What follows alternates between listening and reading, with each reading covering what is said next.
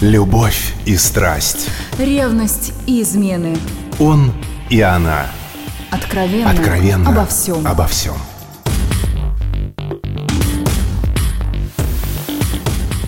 И снова здравствуйте, с вами Алена Погорелая. Вы не задумывались над тем, что фиктивные браки прочно входят в моду? Я тоже нет, пока не встретила нескольких давних знакомых, которые, захлебываясь слюной, рассказывали об этом. Одна говорит, как круто они придумали с парнем сделать. Теперь у них есть квартира от его родителей. На минуточку, она его знает буквально пару месяцев. А другая рассказывает мне о своем шикарном замысле пару лет не работать, а жить за счет молодого человека, ничего об этом не подозревающего. После второго разговора мне совсем не по себе стало. Не хочется никого обидеть, но жизнь у нас одна, так зачем вы тратите ее на ненужных вам людей? Может, кто-то со мной не согласится, но думаю, пользоваться человеком – это совсем уж нечестно. Да и родителей вводить в заблуждение из-за квартиры тоже.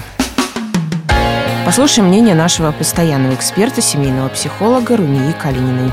Если мы отойдем на сто лет назад, да, то там главная функция была как раз экономическая, да, почему именно родители договаривались, да, чтобы их дети женились, потому что это было выгодно, чтобы каждой семье было выгодно, каждая семья что-то с этого получает. Там, как они будут жить вместе, там разберутся. Но у брака есть очень много разных функций. И то, что люди могут использовать какую-то одну функцию, отсекая все остальные, ну, наверное, это возможно. И, наверное, так или иначе это было всегда. Да? В советское время э, создавали фиктивные браки, например, чтобы получить прописку, да, для того, чтобы устроиться на работу, ну, например, там, в каком-то крупном городе и так далее, и так далее. То есть это не имеет никакого отношения, там, не знаю, к вопросу об отношениях, о любви там, или еще о чем-то. Да? Это вопрос в том, что как мы решаем возникшую проблему.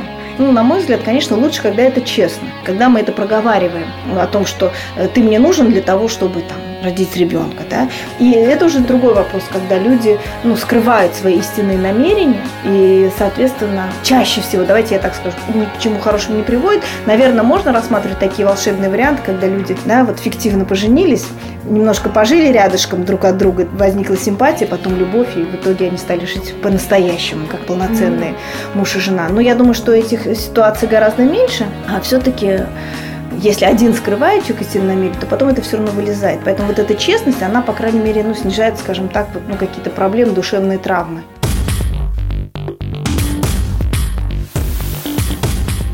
Госдума, кстати, предлагает ввести уголовную ответственность за фиктивный брак. Штамп в паспорте, поставленный ради прописки и легализации своего гражданского статуса, может стоить молодожену до трех лет колонии, и на зону ему придется ехать холостым. Жить, конечно, нужно в свое удовольствие, но получать его за счет других все же не стоит. Ищите свое счастье, а не способ удобно пожить за чей-то счет. У меня на сегодня все. До встречи на «Маяке».